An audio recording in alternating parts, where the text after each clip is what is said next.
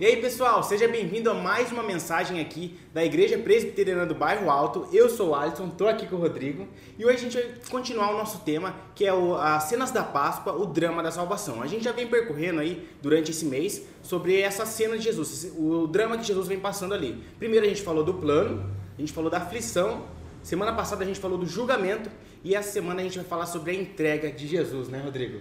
A gente vê ali que, que Jesus ele tá né, nessa entrega, ele está sendo tá sendo desde a época da, desde a hora que ele foi preso, ele foi ele foi julgado e ele foi levado agora. Parece que ele ele está sendo, por que, que ele está sendo entregue? Ele está se entregando? Então, Alisson, é, realmente dá essa sensação quando a gente olha é, para a história que a gente contou até agora, que foi contada, o que Lucas apresenta para a gente que Jesus ele não está se entregando, que não é uma uhum. entrega, que ele está sendo levado, né?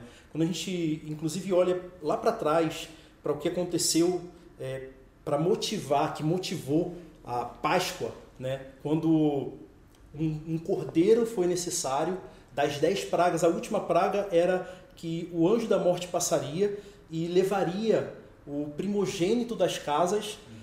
caso não tivesse uma marca na porta dessas casas. E o que era essa marca? Era o sangue de um cordeiro que teria sido morto, né? que seria morto e pegaria esse sangue, pegaram, né? o povo de Israel pegou esse sangue e passou ali nos, nos umbrais da porta, nos, nos batentes da porta ali.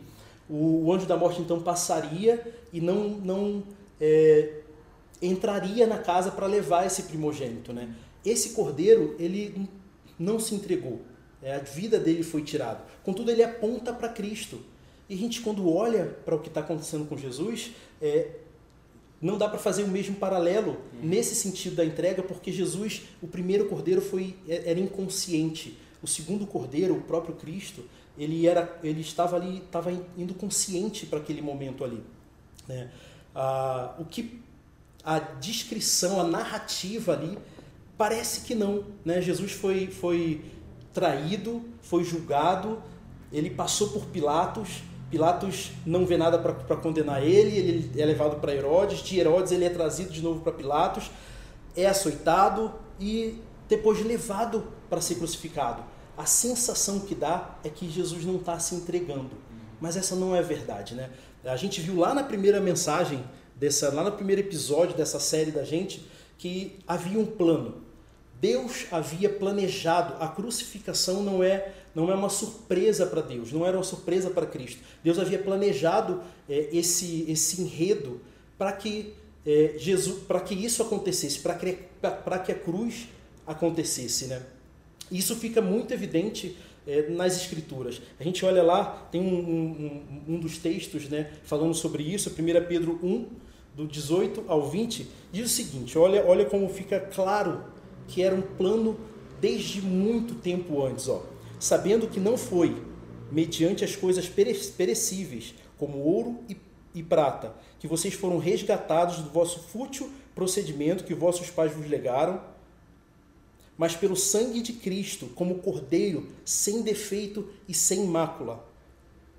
O sangue de Jesus conhecido com efeito antes da fundação do mundo, porém manifesto no fim dos tempos é, por amor de vocês, por amor de vós. Cara, sabe desde o começo que eu Exatamente. É, é, é, isso já estava é, pré-determinado, esse plano já havia. Mas, além disso, cara, é, a gente vê essa, essa realidade na própria narrativa dos evangelhos. Né?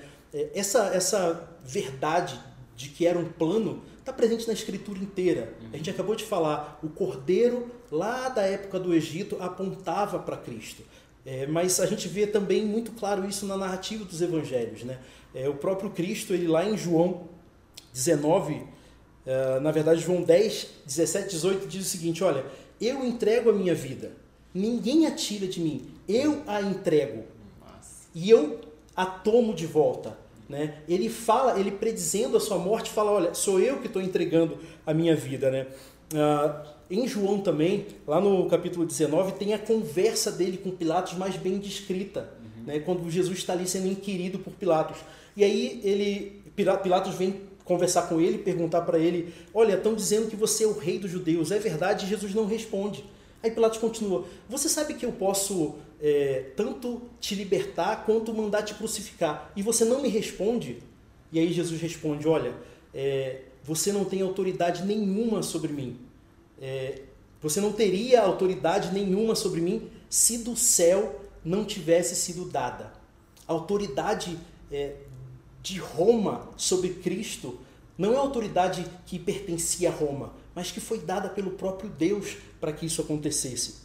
Bom, é, essa é a realidade, Alisson. É, Jesus de fato está entregando a vida por nós, né? É, é, é, uma decisão de Cristo entregar a vida por nós ali. Cara, por mais que pareça que tá tudo fora do controle pra gente, pro nosso olhar, mas tipo, tá em, Deus tá ali, ó, tá tudo comandadinho, tá tudo certinho e tá no controle dele. Exatamente. E cara, como foi essa entrega?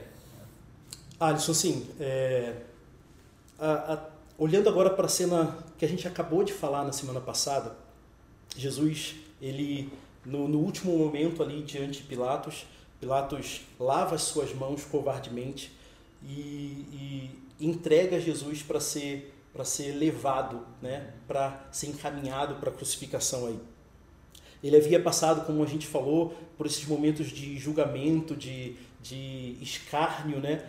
E a gente chega então no momento ou no início, a, a cena muda aqui em Lucas, né? A cena muda bem abruptamente. É, ele sai desse momento de julgamento e entra na Via Crucis, né? Uhum. Que é o, o texto que a gente vai ler hoje. A gente vai começar a ler Lucas 23, a partir do verso 26. Né? Nós vamos ler um pouco e conversar um pouco sobre ele, para dar uma olhada em como aconteceu essa entrega de Jesus. Lucas 20, 23, a partir do verso 26, ó, diz o seguinte: E enquanto conduziam, eles agarraram um sirineu chamado Simão, que vinha do campo, e puseram-lhe a cruz sobre os ombros, para que levasse após Jesus.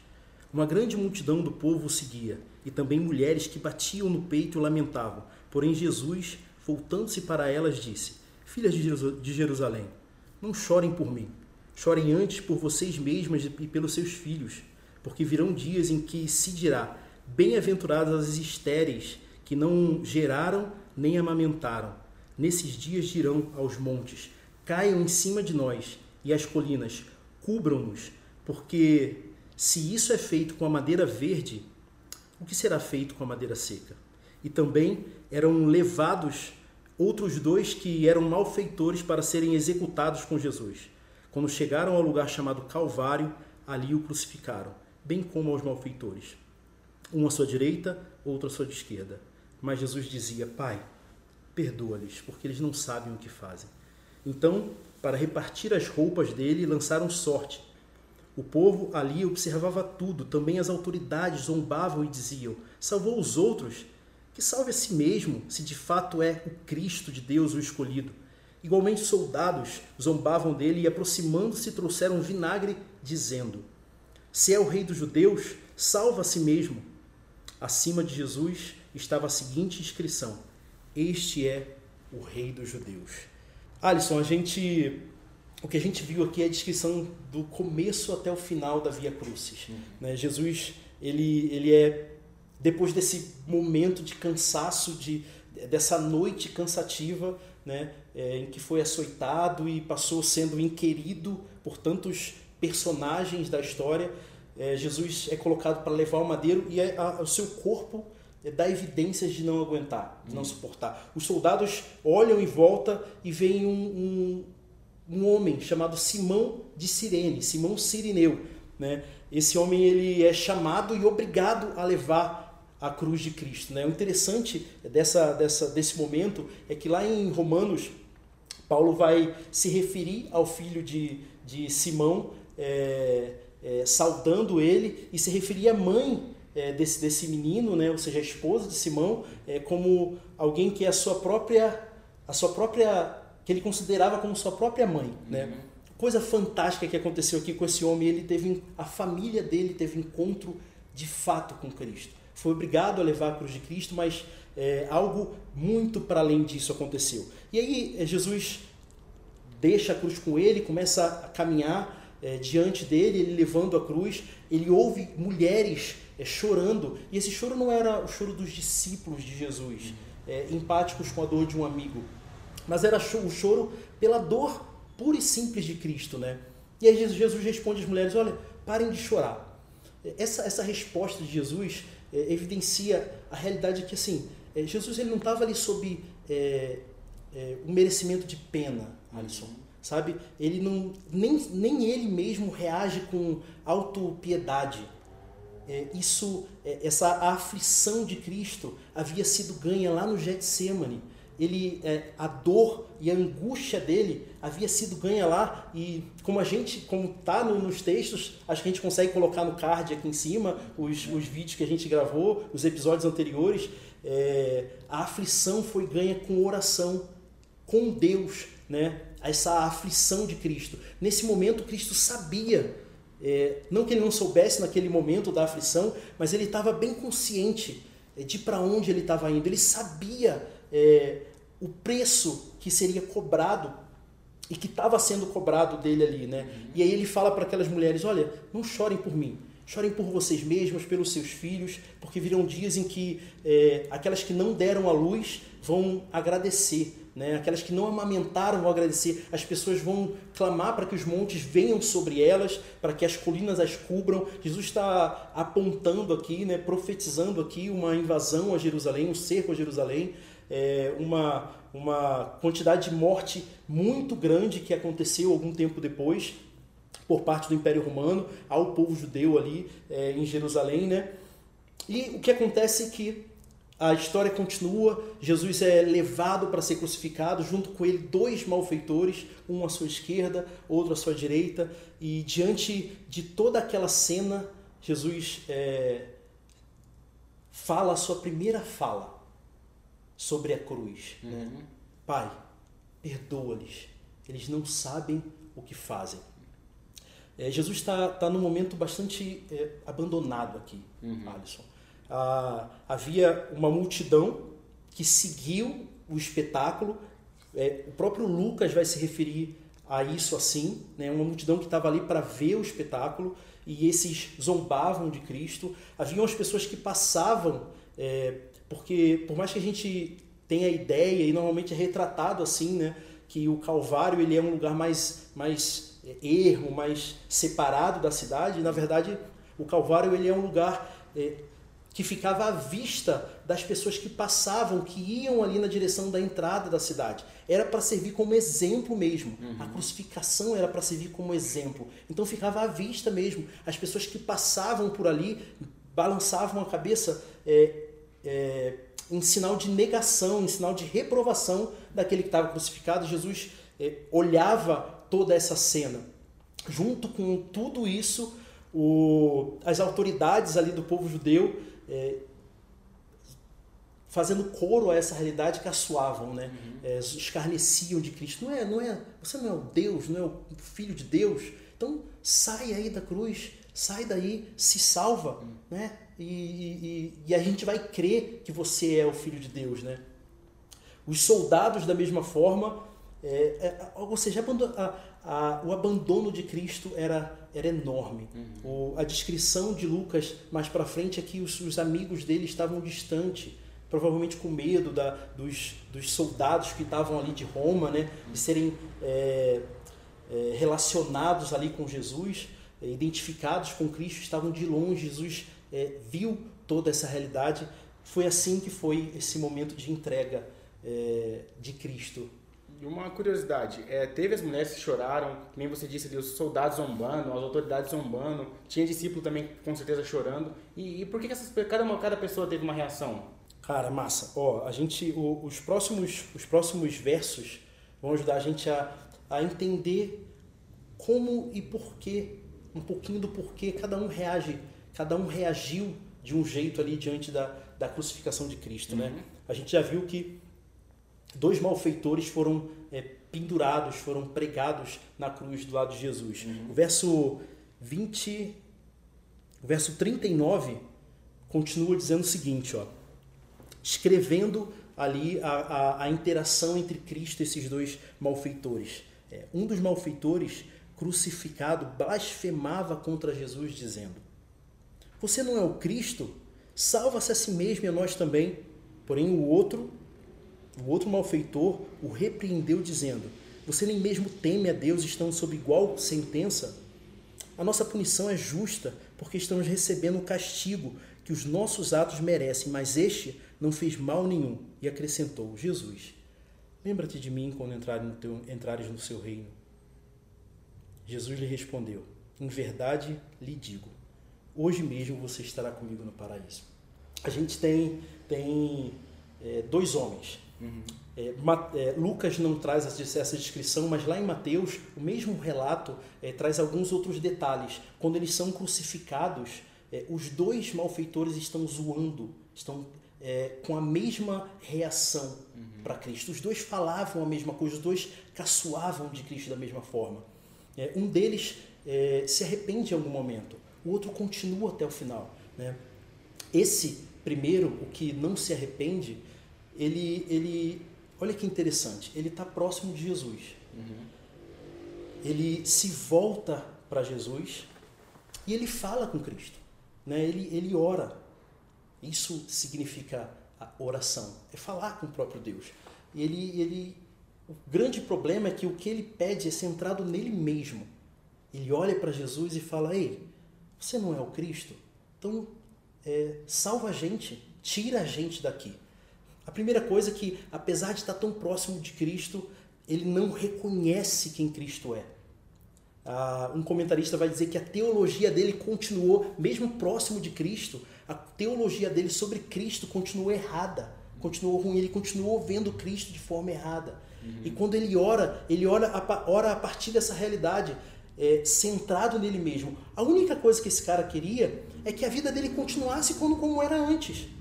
Ele não queria é, nada além disso, que ele fosse liberto do, do, do, da cruz e que ele pudesse voltar a assaltar e a, a fazer as maldades que ele fazia antes. Em contrapartida, alguma coisa acontece com o segundo malfeitor. E aqui vale, vale ressaltar que quando a gente lê o relato, é, o que parece para a gente é assim: a, a gente é, é naturalmente bastante complacente com a percepção que a gente tem do segundo malfeitor. Uhum.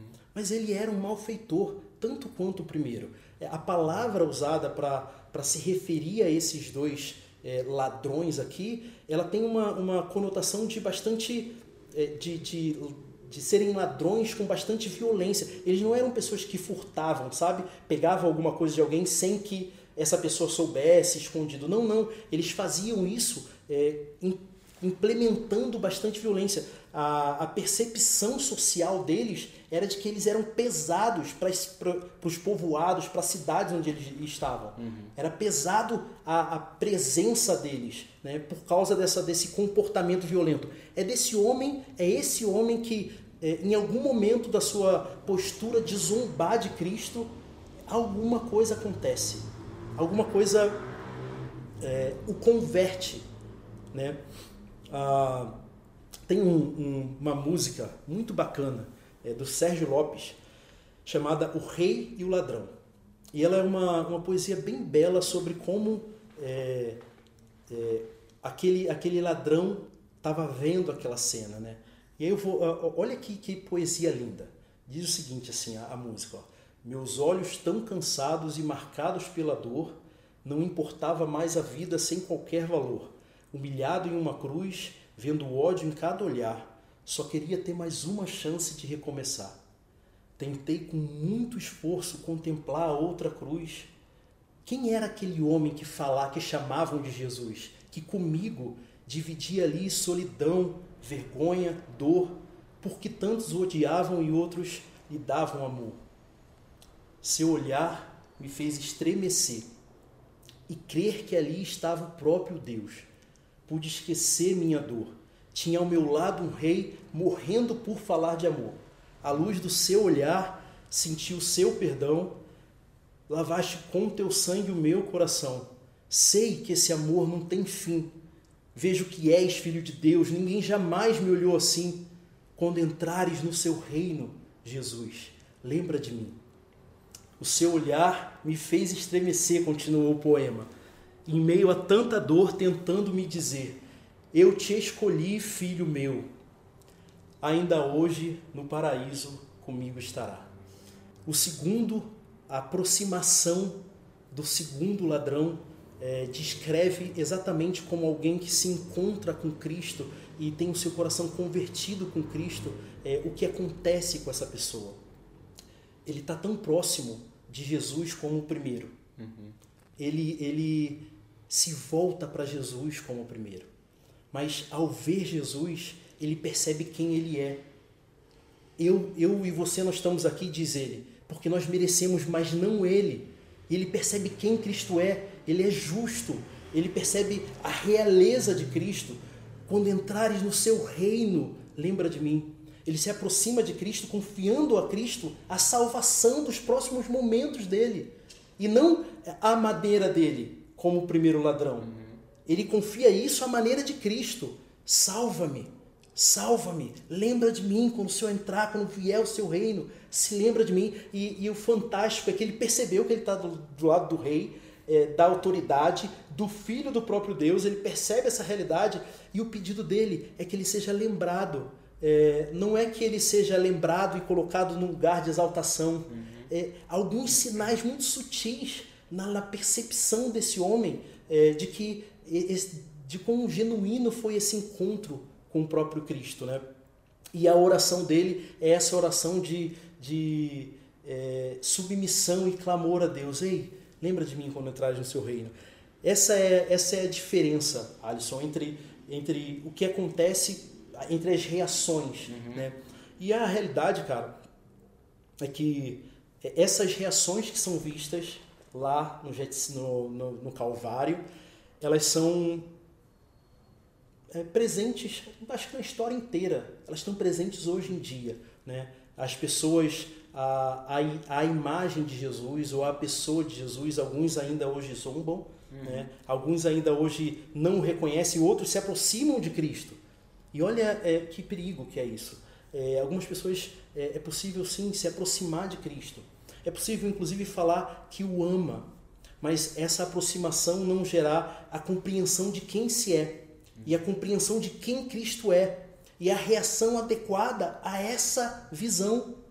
Essa é, é, é talvez a, a, descrição mais, mais é, que mais coloque medo, que mais deveria colocar medo na gente. Eu posso estar próximo dele, eu posso estar falando com ele, eu posso inclusive falar que eu o amo, né? É, dizer que eu gosto dele, expressar afeição pelo Cristo, mas é, ele não se tornar o meu Deus, o meu Senhor, o meu Salvador, né? Essa é a realidade, mas a beleza é que os a, a reação do segundo ladrão continua ainda muito presente. É, muitos ainda têm sido trazidos é, e o coração convertidos aí, né, a, a se encontrarem com Cristo dessa forma, é, sendo constrangidos mesmo pelo amor revelado na cruz e na face do próprio Cristo. Cara, que bacana. Imagina a alegria dele a hora que ele reconheceu mesmo e se entregou para Cristo, entregou, reconheceu quem ele era. E cara, por que, que Jesus foi crucificado? Qual é, o, é o, a explicação para essa crucificação dele? Então, Alisson, o, o texto da gente continua e ele responde, ajuda a gente a responder essa, essa segunda pergunta também. Ó. Verso 44. Já era quase meio-dia e, escurecendo-se o sol, houve trevas sobre toda a terra até as três horas da tarde, e o véu do santuário se rasgou pelo meio. Então Jesus clamou em alta voz: Pai, nas tuas mãos entrego o meu espírito. E dito isto, expirou. O centurião, vendo o que tinha acontecido, é, deu glória a Deus, dizendo: Verdadeiramente este homem era justo. E todas as multidões reunidas para aquele espetáculo, vendo o que havia acontecido, retiraram-se batendo no peito. Entretanto, todos os que conheciam Jesus e as mulheres que o tinham seguido desde a Galiléia ficaram de longe contemplando estas coisas. A, a natureza responde a esse momento. Né? O, o, o sol ele, ele escurece. É, outros evangelistas, Mateus vai dizer que a terra estremeceu, que as rochas quebraram. É, fica evidente que, que a natureza, olhando o que fizeram com o próprio com a própria vida é, responde a isso, Alisson. E aí o que a gente, o que a gente percebe aqui, uh, o próximo verso revela que uma das coisas que foram conquistadas na cruz, né? O véu do santuário se rasgou pelo meio, né? É, em outro texto vai dizer do de alto a baixo. O que acontece é o seguinte: é, houve um representante dos homens. Uhum. Né? Esse re, primeiro representante dos homens ele pecou, ele errou, ele cometeu um, um crime contra Deus. E junto com ele, é, todos nós cometemos. Isso tem sido falado aqui. Algumas vezes tem sido falado aqui.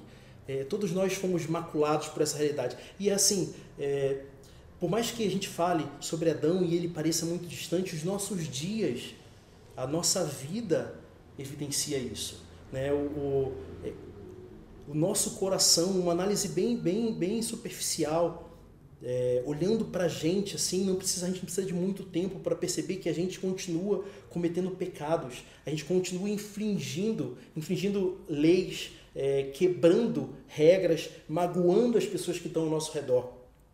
É, isso evidencia o quão unido com Adão nós estamos, quão verdade é essa realidade que é, estamos submetidos com ele.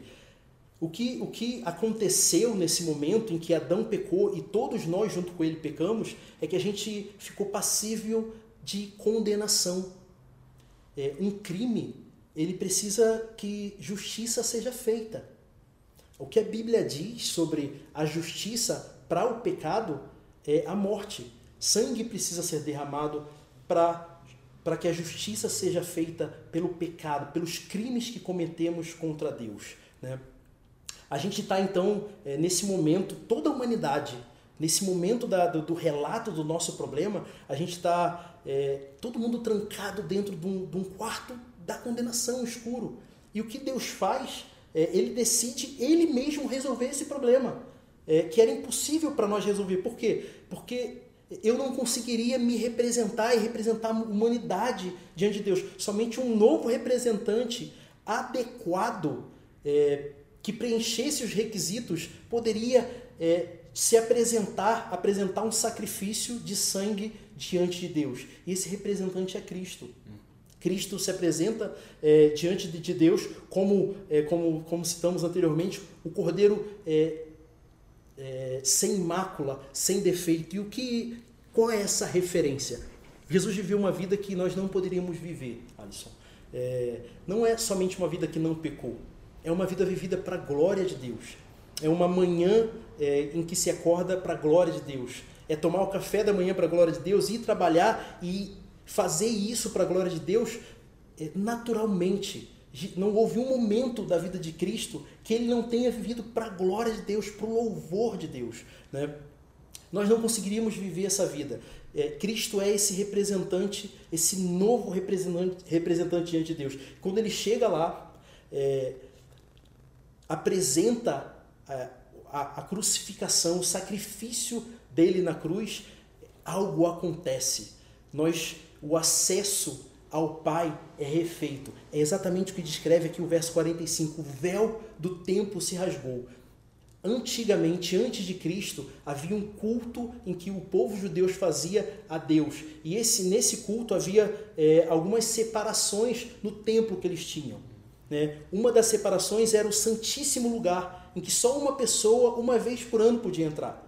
É, antes desse lugar era o Santo Lugar, que também tinha restrições de acesso. Né? O que acontece é que o véu que separava o Santo Lugar do Santíssimo Lugar, né, que, era, que representava a própria presença de Deus, é, ele se rasga e todos os homens agora têm acesso, ou todos aqueles que se aproximam de Cristo, é, e o, e o observam como Salvador, se aproximam dele como Salvador, agora tem acesso à presença de Deus. Hebreus vai dizer o seguinte: ó, temos, é, tendo, pois, irmãos, intrepidez para entrar no santo lugar, é, pelo novo e vivo caminho, o sangue de Jesus. É, o acesso foi dado. Isso é fantástico. A gente é, foi tirado de uma, de uma situação de inimizade com Cristo ou de inimizade com Deus para uma situação de acesso completo a Ele, Alisson. A outra coisa que acontece aqui, ou que Cristo está conseguindo aqui, é uma coisa chamada perdão.